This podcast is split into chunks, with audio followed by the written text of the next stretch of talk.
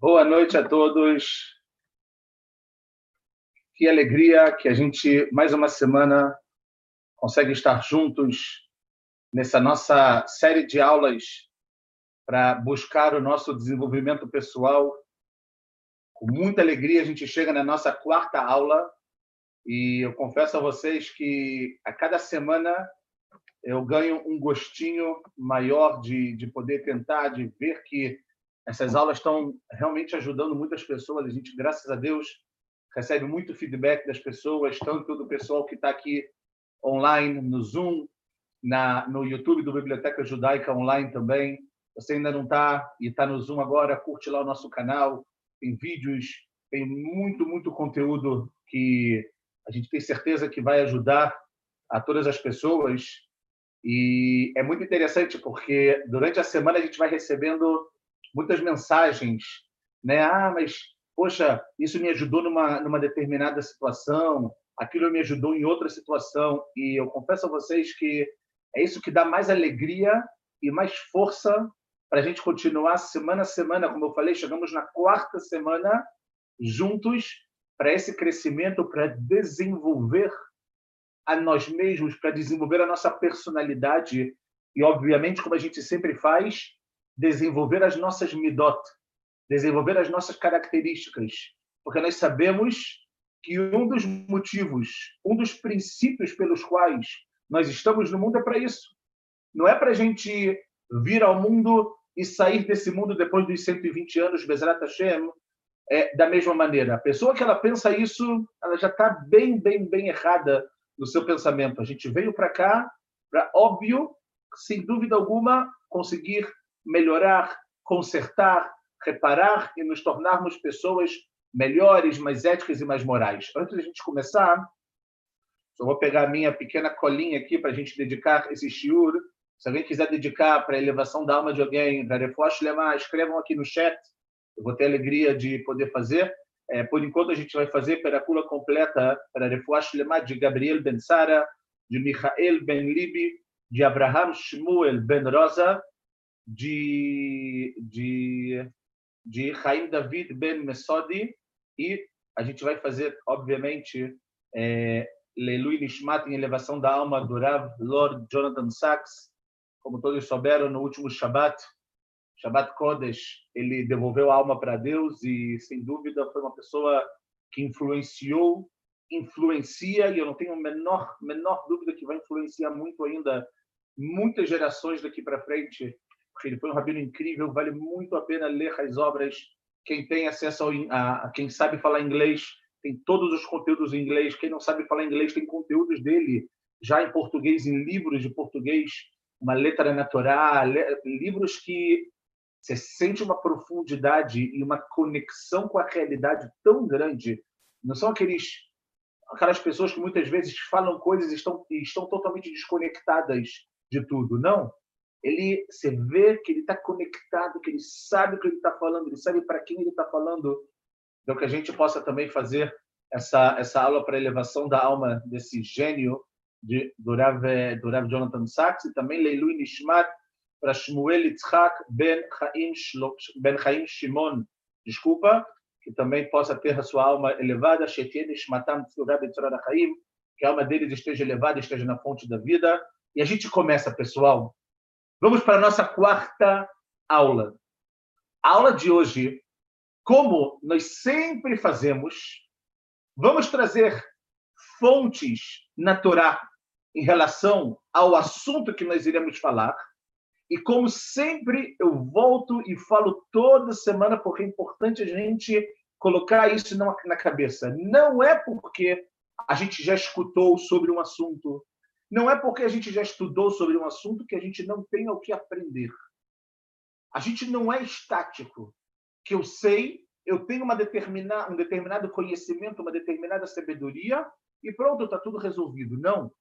A gente escuta cada vez mais e mais. O assunto de hoje, eu não tenho a menor dúvida que vocês já devem ter ouvido falar sobre ele, não uma, nem duas, talvez nem dez vezes. E sim, milhares de vezes. Só que o que eu quero tentar fazer com vocês são dois pontos principais. O primeiro, mostrar a fonte de como essa característica que a gente vai falar sobre ela precisa ser retocada, precisa ser mudada na nossa vida. E o segundo ponto, que é o principal, na verdade, depois que a gente ganha, adquire a base, é a gente pensar na parte prática. Porque é o que eu sempre, sempre falo. Estudar é difícil, mas a teoria, deixar o estudo na teoria é muito fácil. O difícil é tirar a teoria e colocar essa teoria na prática, no, que a gente chama de yom-yom, no nosso dia a dia, no, nossa, no que, que a gente faz, na nossa rotina, no nosso trabalho e etc, etc. Então é isso que a gente vai tentar fazer agora, pessoal. Então, eu quero começar contando para vocês de uma história conhecidíssima, ainda mais conhecida porque a gente passou por ela há pouco tempo na nossa paraxá, na nossa porção semanal. E aí, a partir dela, a gente vai desenvolver essa nossa característica. A história, pessoal, está contada no quarto capítulo do livro de Bereshit, do livro de Gênesis, na primeira paraxá da Torá, da paraxá de Bereshit. A história é muito famosa, eu vou começar a falar, vocês já vão perceber do que eu estou querendo dizer. A Torá começa contando para gente, e foi no final dos dias, e de repente, Caim, ele traz das frutas da terra um presente para Deus. Assim a Torá começa contando para gente a história de Caim. E depois, o que, que acontece? Continua dizendo e o Hevel, que era o irmão do Caim, filho de Adão e Eva, ele também trouxe do quê? Dos primogênitos do seu rebanho. Todos nós sabemos que Caim ele era um homem da terra, Hevel ele era um pastor, e assim foi. Vaisha Hashem el Hevel vel minchato. E Deus, ele aceitou, foi mais bem aceito para Deus o que Abel trouxe. E nós sabemos o que aconteceu para Caim e o seu presente, Deus não aceitou. A gente mas não vai entrar agora em todos os detalhes do porquê um sim, do porquê o outro não, ou porquê não aceitar os dois. A gente bem não vai entrar nisso agora, porque a nossa ideia não é trazer para Chata Shavua. Lamrota, por mais que é muito importante, e está escrito pela primeira vez o sentimento desse homem chamado Caim, Caim, em relação a uma atitude que ele não gostou. Ou seja, Caim ele está trazendo mipriadama das frutas do campo. Ok, a gente sabe que eram frutas qualquer. Eram frutas que a Gemara, o Talmud escreve que estavam no chão, ele não fez nenhum esforço para conseguir pegá-las. Isso é tudo é verdade. Mas ele trouxe algo, ele fez algo, na é verdade. Ele teve uma ação. E mais, Caim sabia como trazer esse corban, né? essa oferenda para Deus. Heber não sabia. Heber ele ficou meio que espionando o seu irmão. Quando ele viu o que o seu irmão fez, ele fez a mesma coisa, só que com o melhor. E no primeiro momento que Caim faz algo que desagrada a ele, pessoal, e aqui a gente começa a entrar em palavras-chave que vão acompanhar a gente durante toda essa nossa aula. Conta a Sagrada Torá para a gente.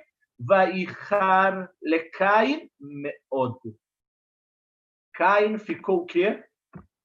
Ficou com muita raiva. Cain, se a gente pudesse trazer para as nossas palavras, Caim explodiu. Ficou daquele jeito vermelho como uma pessoa ela fica quando ela está com raiva. Vai plupanav. Ele cai sobre a sua face, no sentido de desespero. Ele se desespera. Ele não sabe o que fazer. E qual é a consequência disso?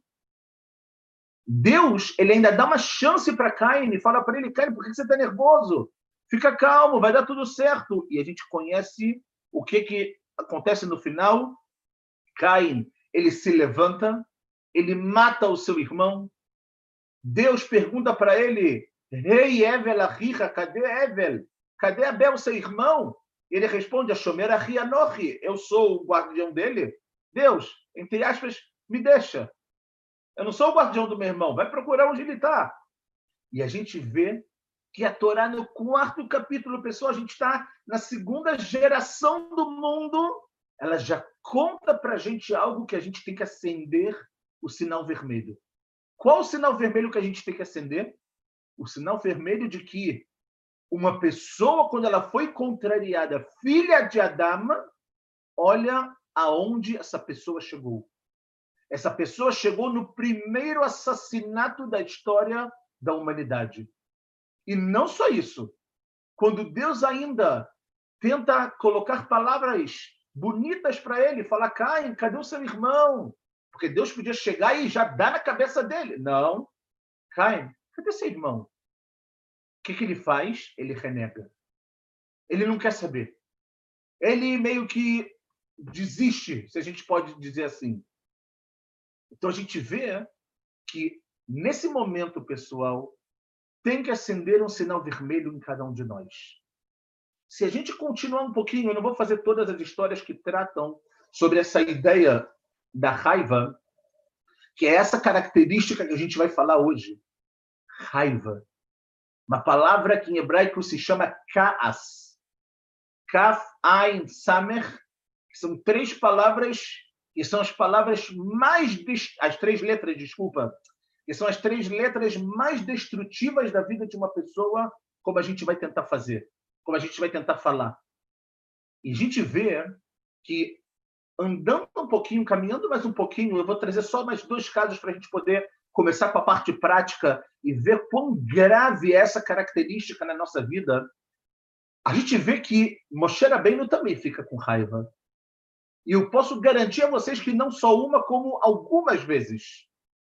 A gente pode dizer quando o momento mais marcante que Moshe fica, se a gente pode dizer com raiva, mas é uma raiva diferente, quando ele desce do Har Sinai, todo com semblante iluminado, e ele vê o povo judeu fazendo o pecado do bezerro de ouro.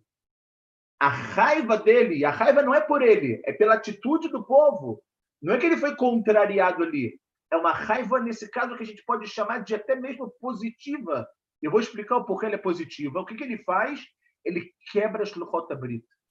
Porque se ele não quebrasse as Luchot Abrit, as tábuas da lei, quem ia ser quebrado seria o povo judeu.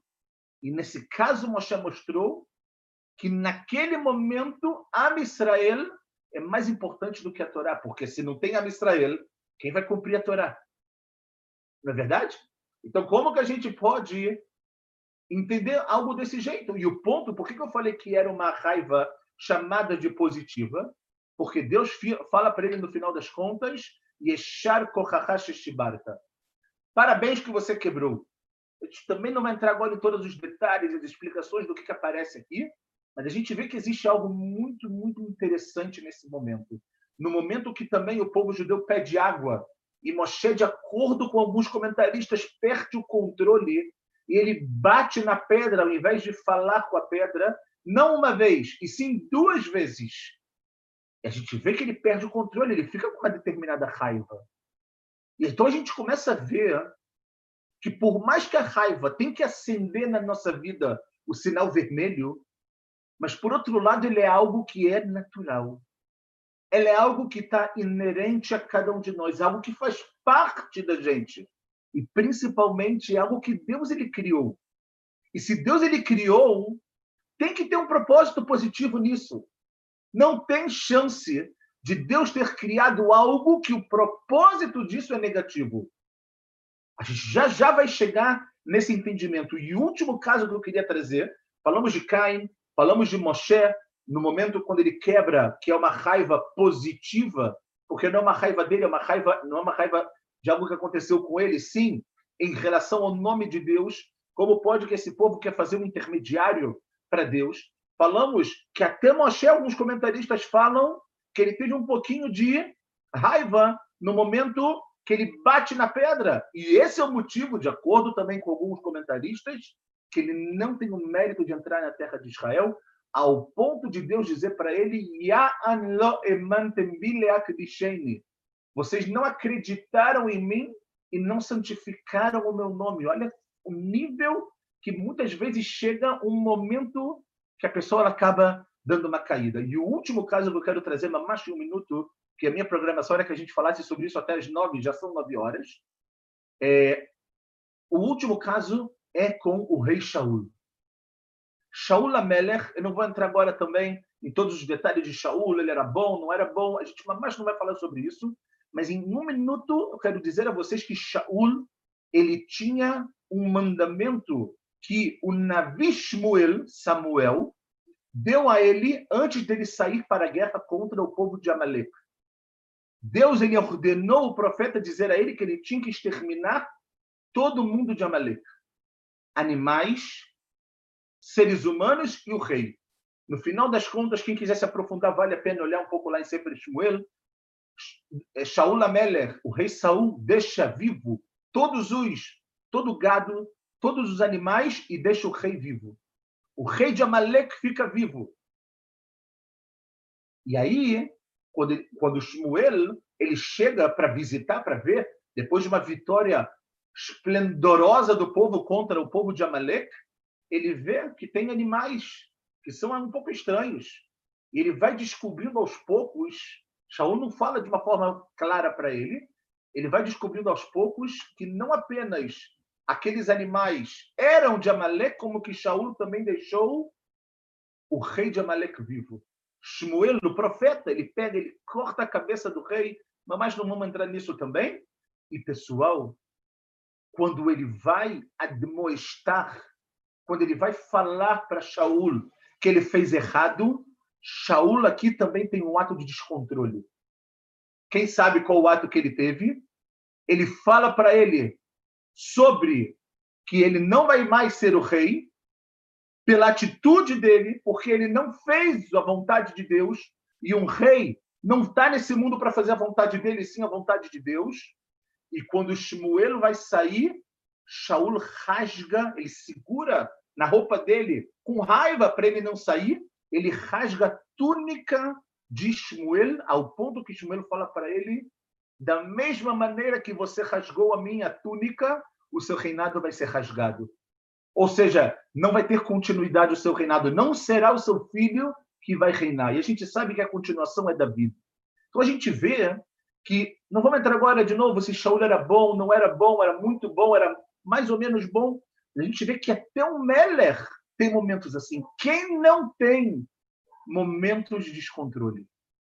Quem não tem momentos de raiva, de nervosismo, de explosão, ah, de desespero, né? Tem, cara, tem alguns momentos que você chega e você fala tudo que eu quero gritar. Eu quero gritar. Ah, e aí você dá uma, né, uma descarregada, digamos assim, depois tudo fica bem. Então, pessoal, depois que a gente trouxe um pouquinho das fontes, o que eu quero mostrar para vocês é que a raiva é uma característica, como nós dizemos, como nós dissemos, desculpa, que faz parte de cada um de nós. Dois, é uma característica criada por Deus, então ela tem que ter uma finalidade positiva e ela está no mundo para a gente conseguir controlá-la. O Rav Kuk no livro de Enaiá, quando ele explica a Gemara de Shabbat, ele fala justamente sobre isso. Não tente eliminar, não tente pegar a raiva e tirar ela totalmente da sua vida. Ela não vai sair totalmente, porque ela é divina. Ela foi criada por Deus, ela tem um propósito. Qual o propósito? O propósito é você entender, em primeiro lugar, que ela é ruim. Primeiro lugar, os danos que ela pode causar na sua vida. E dois, para você entender que você tem que saber controlar. Qual é o grande problema da raiva, pessoal?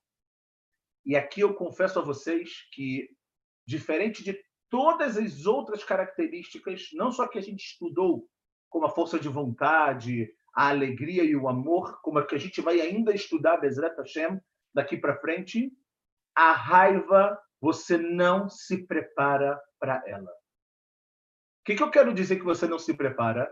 Não é que você não tem que estudar como a gente está fazendo agora, mas a raiva ela vem de uma maneira que muitas vezes você não se prepara para isso.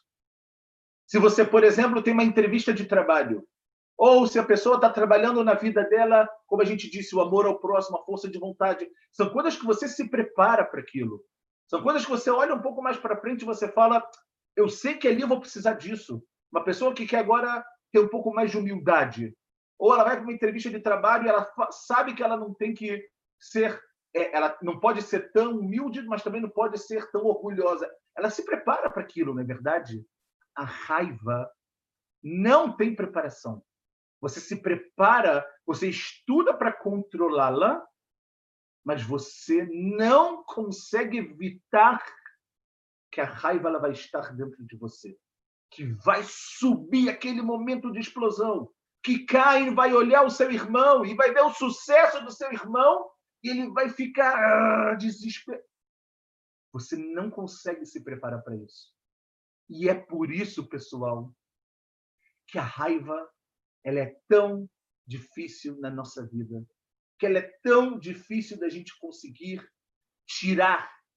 Ela é tão, tão, tão difícil da gente conseguir controlar de uma maneira para que quem tome conta da nossa vida não seja ela. Ou seja, não tem. Primeiro conselho que eu quero dar para vocês hoje: não tentem eliminar a raiva da vida de vocês além da raiva ser uma caixinha de surpresa, além da raiva ser algo que você não espera, porque a qualquer momento alguém pode te falar alguma coisa, a qualquer momento você pode ver alguma coisa que você não está preparado e aquilo vai te trazer aquele sentimento de nervosismo e de raiva, de explosão. O que a gente tem que sim fazer, e é isso que a gente vai tentar fazer, Bezerra Hashem, nesse tempo que a gente tem pela frente, o que a gente tem que fazer é aprender a não deixar a raiva tomar conta da gente. Ou seja, não deixar com que a raiva ela predomine na nossa vida. Da mesma maneira que a gente fala muito né, do mau instinto, do bom instinto, que a gente tem que fazer com que o bom instinto ele prevaleça na nossa vida, aqui é exatamente igual. Ou seja, a raiva não pode prevalecer na nossa vida, pessoal. Tem que ser uma meta da nossa vida, tem que ser um objetivo. Ela vai estar presente, ela vai tentar te pegar todo momento, mas ela não pode prevalecer na sua vida. Isso é tão, tão, tão grande que vocês conhecem o Rambam, o Maimônides. O Maimônides ele tem um livro de leis que se chama Ilchot Deot que o Rambam, o Maimonides, ele traz as características das pessoas, quais características a pessoa tem que seguir, quais não seguir. E normalmente o Rambam ele tem um caminho. Siga o Derech HaBeinoni. Vai pelo caminho do meio, não para você ser uma pessoa mediana, mas para você encontrar o Izun, para você encontrar o equilíbrio. Isso é o Rambam. Quando o Rambam fala de raiva, pessoal, olhem o nível que ele chega para dar para a gente o verdadeiro cuidado que essa característica tem que ter. Olha o que ele fala. Existem características que é proibido a pessoa encontrar um equilíbrio. É proibido a pessoa estar no caminho do meio. Por quê? Ela tem que se afastar até o outro extremo, ok? Para que ela não acabe caindo. Ou seja, tem características que você encontra o equilíbrio e você vai no caminho do meio, nem muito no extremo, nem muito no outro. Fala o Rambam, o Maimônides diz que a raiva, você não anda no meio. É muito difícil você se equilibrar na raiva. Então, como você faz para viver? Fala o Rambam, a raiva vai sempre te puxar para o extremo. O extremo da explosão, o extremo de você amaldiçoar pessoas e de brigar com pessoas e de acabar com amizades, casamentos, o que vocês quiserem. Por outro lado, como você soluciona isso? Fala o Maimônides, pula até o outro extremo. Vai até o outro lado, faz uma rotação de 360 graus na sua vida e segue em diante. E é isso que ele diz. E a raiva é uma característica ruim ad lemeod, muito ruim. E é propício para a pessoa se afastar até o outro extremo e tentar a todo momento não ficar nervoso, mesmo com o que seria positivo, o que, que ela poderia ficar nervosa. A gente já já vai falar sobre isso, do que, que a pessoa ela pode sim ficar com raiva. Então, o Rambam aqui, pessoal, ele sai de toda a regra dele, ele fala A raiva ela só vai te levar para um extremo negativo. A raiva só vai te levar para coisas ruins na sua vida. Então, o que você tem que fazer? Pula para o outro extremo. Assim, você vai conseguir viver e controlar essa raiva. Se a gente for seguir um pouquinho mais, eu quero trazer uma, algo na Kabbalah muito, muito profundo que escreve também do momento que a pessoa ela fica com raiva. Na Kabbalah, no Zohar, está escrito o seguinte, pessoal, está em aramaico, eu vou já traduzir para o hebraico e, obviamente, para o português, e fala o seguinte, Yeshkas Veishkas. Rabi Shimon Bar Yochai está falando aqui, tem raivas e tem raivas, tem tipos de raivas. Yeshkas She'u mevorach milemala u milemata. Tem raivas que elas são abençoadas, são benditas, tanto nos céus quanto nesse mundo. Veyeshkas she'u mekulal milemala u milemata. E tem tipo determinadas raivas que elas são amaldiçoadas, ou seja, elas não são boas, nem nos mundos espirituais e obviamente nem nos mundos materiais, pessoal. Então a gente vê que Rabi Shua Bar está querendo dizer o que a gente tentou começar. Existem momentos na vida que você pode, de alguma forma, para o lado de fora apenas, demonstrar que você tem raiva. Só que nunca deixar que essa raiva ela toque no seu coração. Enquanto ela for para o lado de fora, tá tudo bem. O problema pessoal é que é muito difícil da pessoa não deixar que essa raiva ela entre no coração dela. Um dos exemplos clássicos que se fala é em relação à educação dos filhos. Ora, se eu tenho, se os meus filhos, por exemplo, fazem algo ruim, eu tenho que mostrar que eu não estou feliz. Eu tenho que mostrar que eu estou nervoso com uma atitude negativa que eles cometem. É verdade. Mas que isso seja só Hitsoni. Que isso seja só para o lado de fora. Moshe Rabbeinu quando ele quebra as tábuas, aquilo ali foi uma atitude que ele ficou chateado, mas era uma atitude do lado de fora, porque dentro, qual era a preocupação de Moshe? Era com Am Israel. Am Israel, como vocês podem fazer isso? Eu não quero que vocês sejam destruídos. Vem Deus e fala, Moshe, vamos acabar com tudo isso. Vou fazer um povo, ó, novinho em folha de você. Deus, você quer apagar esse povo? Me apaga do teu livro, Deus. Me apaga, eu não quero mais estar perto desse livro. Então, essa atitude de Moshe não era uma atitude para dentro. Era uma atitude para demonstrar para o Israel que Deus ficou descontente com aquela situação. Que Deus, depois de todo o Mamad Har Sinai, Am Israel escutou dois mandamentos. Vocês ainda têm coragem de chegar nesse nível? Como pode? Só que a gente vê que essa é a raiva que a gente pode dizer que o Zohar escreve, que a Kabbalah escreve, que ela é abençoada nos céus e aqui na terra.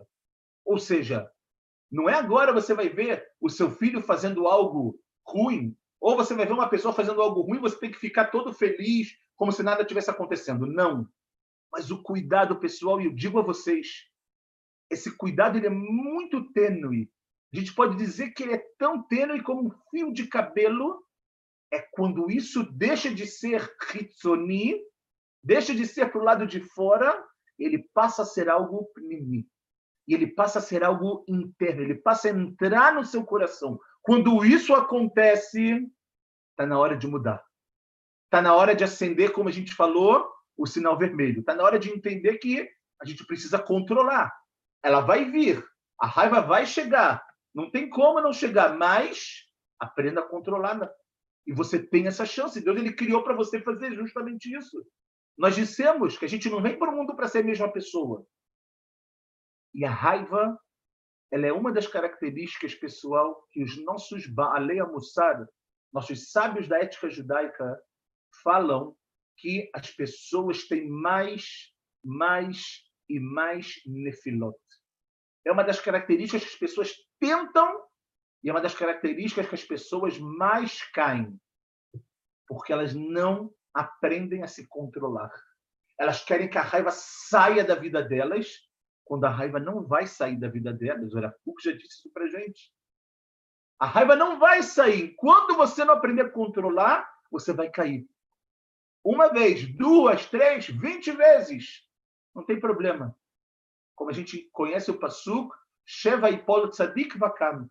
O Tzadik ele cai sete vezes, que seja mil vezes, mas a, a verdadeira virtude dele e a verdadeira é, é, magnitude da pessoa é poder se levantar. Lipol cair é normal, pessoal. Mas a verdadeira inteligência, sabedoria é a gente conseguir e saber levantar. Então a gente vê que trouxemos fontes muito fortes do Tanar sobre a raiva, trouxemos Rambam, Rav trouxemos Kabbalah, e agora eu quero entrar com vocês muito rápido, porque certeza vocês já devem ter ouvido falar algo do que acontece comigo, com o meu eu, quando eu estou com raiva. Antes de mais nada, a gente não pode dizer o que acontece com o meu eu quando eu estou com raiva. Por quê? Porque quando você, nós estamos com raiva, nós não somos nós mesmos.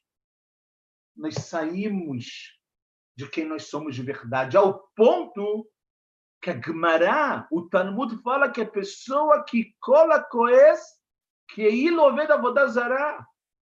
Se a pessoa tem raiva, é como se ela estivesse fazendo idolatria. E a gente fala, peraí, que, que tem uma, ver, uma coisa a ver com a outra. Raiva com idolatria. Só que a gente vê que idolatria em hebraico é avodazara, um trabalho zar, um trabalho estranho, um trabalho que não é seu. A raiva, ela faz com que a pessoa seja algo que não é ela de verdade. Ao ponto, pessoal, e eu não tenho dúvida que cada um aqui pode pensar em algo que aconteceu na sua vida, que quando a gente volta para si mesmo, depois de um momento de explosão, depois de um momento de desespero, a gente volta para a gente mesmo e a gente fica deprimido com o que a gente fez. Não é verdade? A gente fala como eu pude fazer algo desse tipo? Como eu pude ser tão baixo? Você quer a resposta? Porque ali não era você. Era uma avodazará. Era um trabalho estranho, não era você. Mas não, isso não leva, por mais que não seja você, não quer dizer que você não tem que se controlar. Então a gente vê, pessoal, que a primeira ideia da raiva é essa. Você não é quem você é de verdade. Então toma cuidado. Por quê? Porque se você se comporta diferente, se você fala mal, briga e julga as pessoas, pode ser que essa atitude, por mais que não era você, pode ser que essa atitude ela não tenha volta. Pode ser que essa atitude, no final das contas, você não consiga trazer ela de volta para sua vida. Além disso, pessoal, a Gemara também escreve algo muito forte sobre a raiva que eu queria ler com vocês. Ela diz no Tratado de Nedarim que toda pessoa que tem raiva, kol geinom sholtimbo. O geinom, que a gente traduz, eu não vou agora entrar nesses detalhes se é isso, não é isso, a gente traduz como inferno, é como se o inferno ele governa essa pessoa. Ou seja, essa pessoa está completamente descompensada. Como nós dissemos um pouco sobre essa questão da Vodazara. E a última Gemara que eu queria tratar com vocês para vocês entenderem como isso é muito, muito, muito sério. Ela fala o seguinte, pessoal, Kol Adam Shekoes, toda pessoa que tem raiva, está na Gemara, no Tratado de Psachim, olhem o que fala agora, pessoal. Im Chachamu, se é uma pessoa inteligente, se ela adquiriu inteligência, sabedoria, conhecimento na vida, ele perde sabedoria quando ele está com a raiva. Tudo aquilo que ele estudou, tudo aquilo que ele é, naquele momento, não serve de nada. Não serve para nada. Ele perde isso. E continua a Gomara e fala: e navio, e se ele é um profeta, nevoatom. Também a profecia ela vai sair dele. Ou seja, ele vai meio que se despedir da profecia. Então a gente vê, pessoal, que todos, todos, todos os rabinos, todos os livros de ética judaica se concentram muito, mas muito mesmo na raiva. A raiva, se a gente for escolher uma característica para começar a mudar na nossa vida, não amanhã, agora, 9h20 da noite, 4h20 da tarde no Brasil, a nossa característica para mudar é essa. Não esqueçam que o Maimônides falou. É uma característica ruim ao extremo. E se é o extremo, você precisa mudar.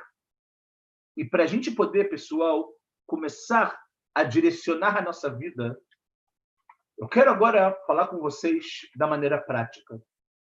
Até agora a gente viu muita coisa, obviamente, importante, fontes, o que, que acontece com a pessoa quando ela sai, quando ela está com raiva, desculpa, mas de que maneira, de que forma prática eu consigo agora tomar decisão e falar: vou controlar a raiva na minha vida. Não vou tirar a raiva, como a gente falou.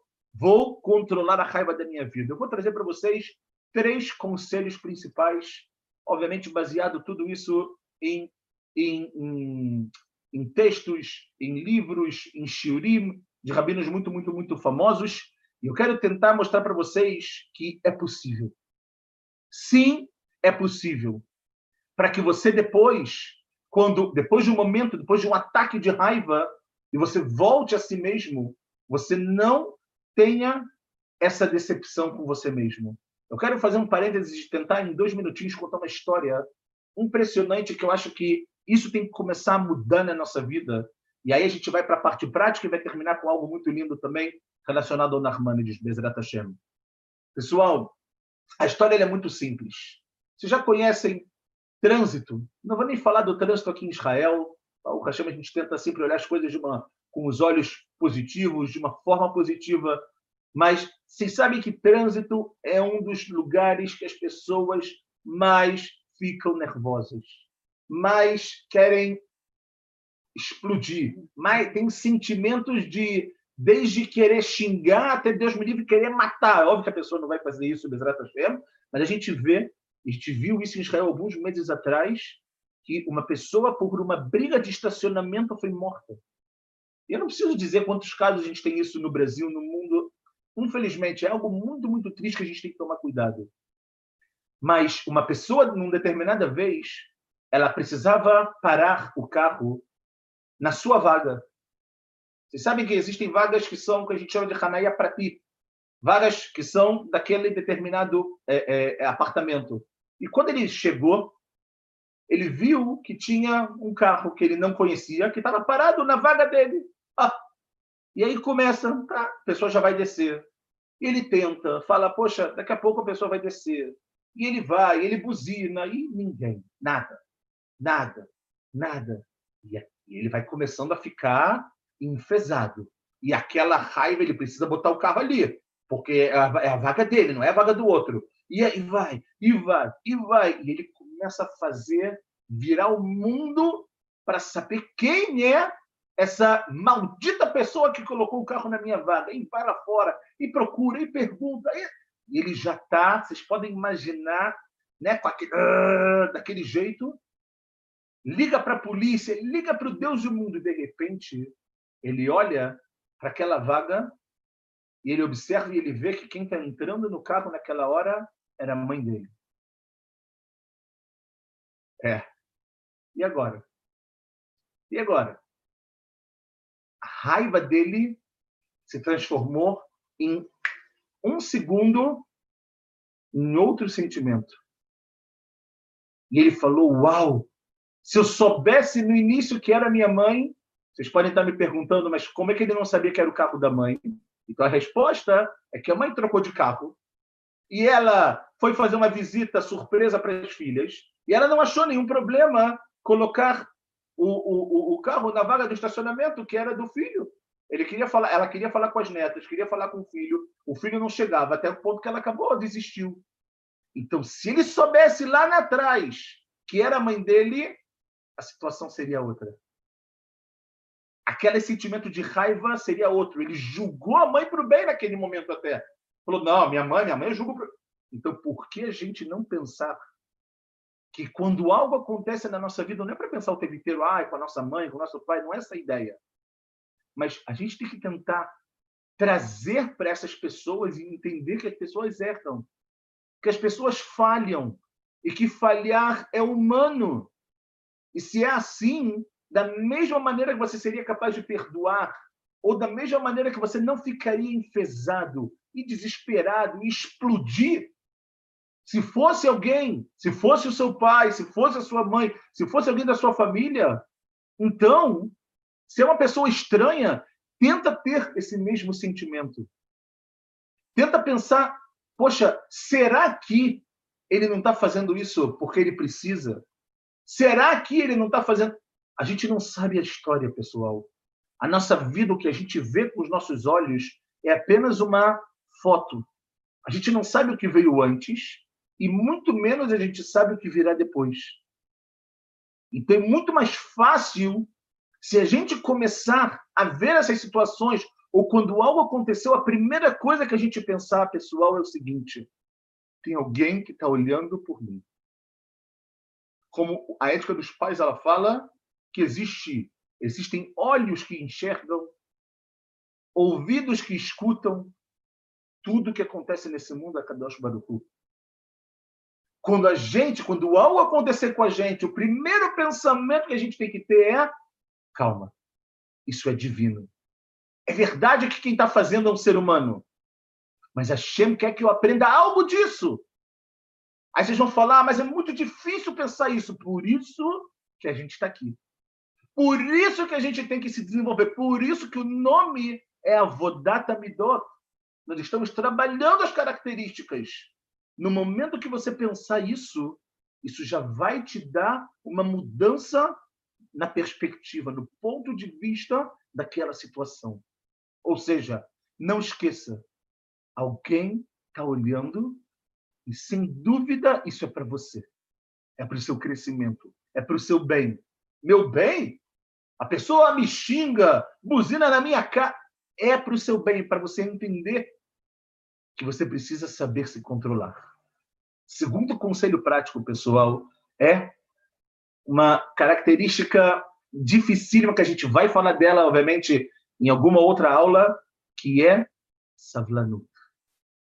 Ter paciência, saber lechakot, saber esperar. Não achar que a vida e que a situação é só o que você está vendo agora. Calma. Respira, Olha um pouco mais para o horizonte. O sábio não é o que olha só o que está na frente dos olhos dele. É o que está acima e ele consegue olhar num, de uma maneira muito, muito mais elevada e muito mais adiante. Então, a segunda conselho pessoal é saber esperar. E o terceiro conselho, que é muito importante e é dificílimo, porque são milésimos, é uma fração de segundos, é para a pessoa, ela tem que saber e pensar quais serão as consequências da minha ação raivosa. Quando eu soltar uma palavra negativa contra os meus filhos, contra a minha esposa, contra os meus pais, contra o meu chefe de trabalho, contra os meus alunos, qual consequência isso pode fazer? Isso pode destruir a vida de alguém? Opa, então calma. Então eu preciso me controlar. Uma palavra mal falada pode destruir um casamento, pode destruir uma relação de pais e filhos. Então, calma, preciso pensar. Eu tenho inteligência para isso. Então, a pessoa, quando ela tem esses três pontos, pessoal, eu chamo isso do tripé para evitar a raiva. Ela tem esses três pontos que tem alguém olhando. Saber ter paciência, esperar e pensar nas consequências dos seus atos são os três conselhos que a gente tem para poder se livrar dessa característica tão destrutiva, tão ruim, mas que ela foi criada para a gente poder se superar. Ela foi criada por Deus, que é a fonte, é a origem do bem, e ela foi criada por algo muito positivo, que é mostrar que nós podemos. E só para a gente terminar, Eu vou passar só alguns minutinhos. Não tem como a gente falar de raiva e não falar sobre a carta que o Ramban, que o Nachmanides escreveu para o seu filho. Não tem como a gente não falar, pessoal. Eu vou tentar muito, muito, muito rapidinho, porque além desses três conselhos do que a gente chamou do tripé para evitar a raiva, o Ramban também já diz para a gente, ó, de mão beijada, o que fazer para evitar esse sentimento. Então, vem o Ramban, pessoal, e ele fala o seguinte: Titnaeg Tamid, a gente vai falar um pouquinho de cada coisa. Se acostume sempre a falar tudo com tranquilidade para qualquer pessoa e em qualquer momento. O bazé E assim você vai se salvar da raiva. Três pontes principais também para se salvar da raiva. Se acostumar a falar tudo com tranquilidade, para qualquer pessoa, não ter distinção para a pessoa e também, como ele diz, e em todo momento. Ok? E se a gente for parar para pensar um pouquinho em cada coisa que o Ramban disse para o seu filho pessoal, o Ramban ele fala por que a gente tem que se acostumar sempre? O sempre quer dizer Bechol em todas as situações da sua vida. Você não tem que se acostumar a fazer isso quando você está bem.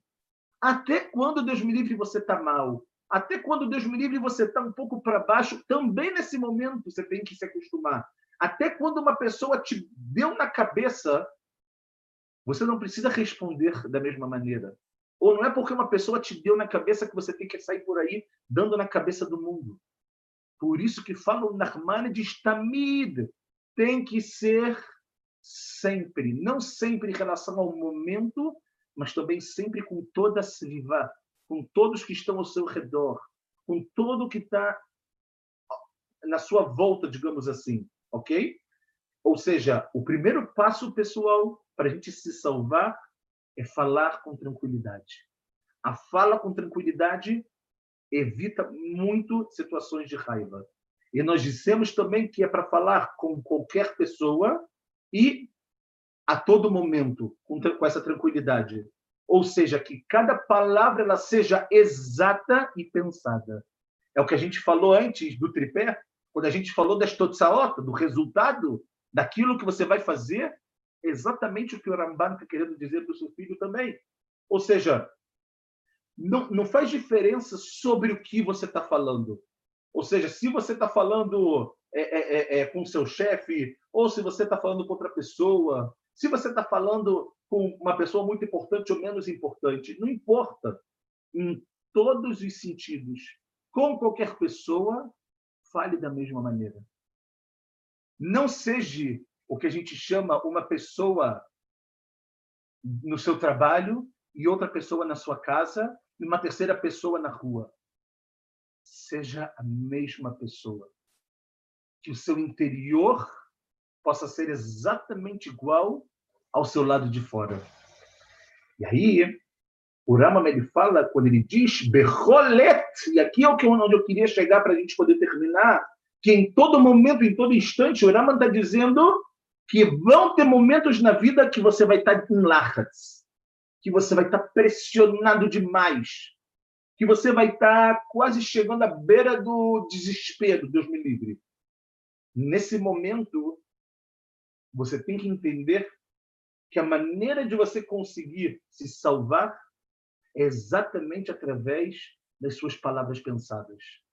Porque quando você tem isso, no final das contas, quando você, no final das contas, consegue juntar tudo isso, sem a menor dúvida, você chegará no sucesso, você chegará no seu desenvolvimento pessoal e você conseguirá não tirar, mas controlar a raiva na sua vida para que ela não tome conta de você.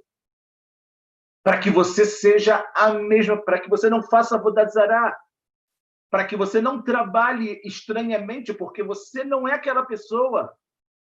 Para que você sempre se lembre que as pessoas podem errar, e se fosse alguém conhecido, como você agiria?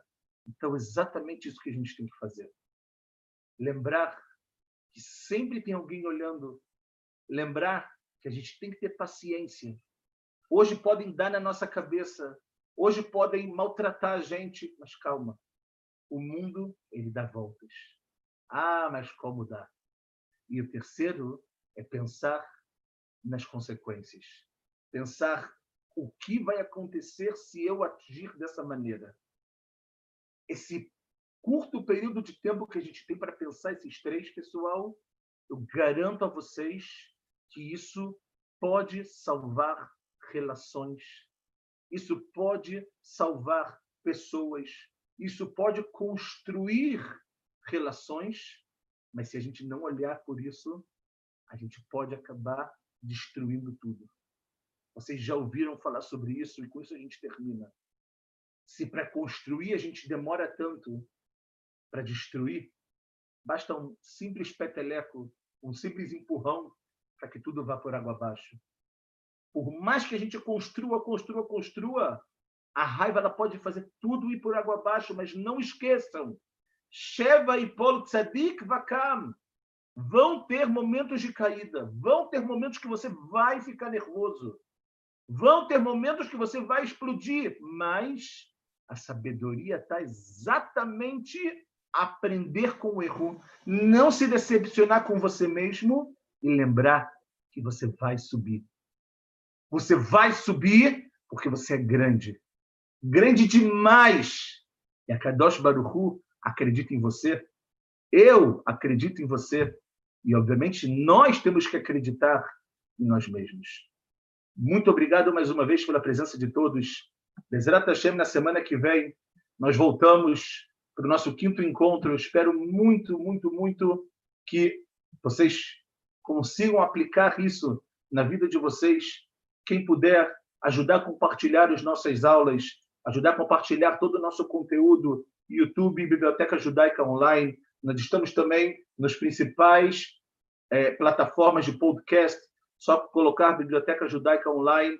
E se Deus quiser, nos encontramos semana que vem com muita força de vontade, com muita alegria, com muito amor e com um controle verdadeiro e exato da raiva, para que a gente possa seguir crescendo e montando esse nosso quebra-cabeça chamado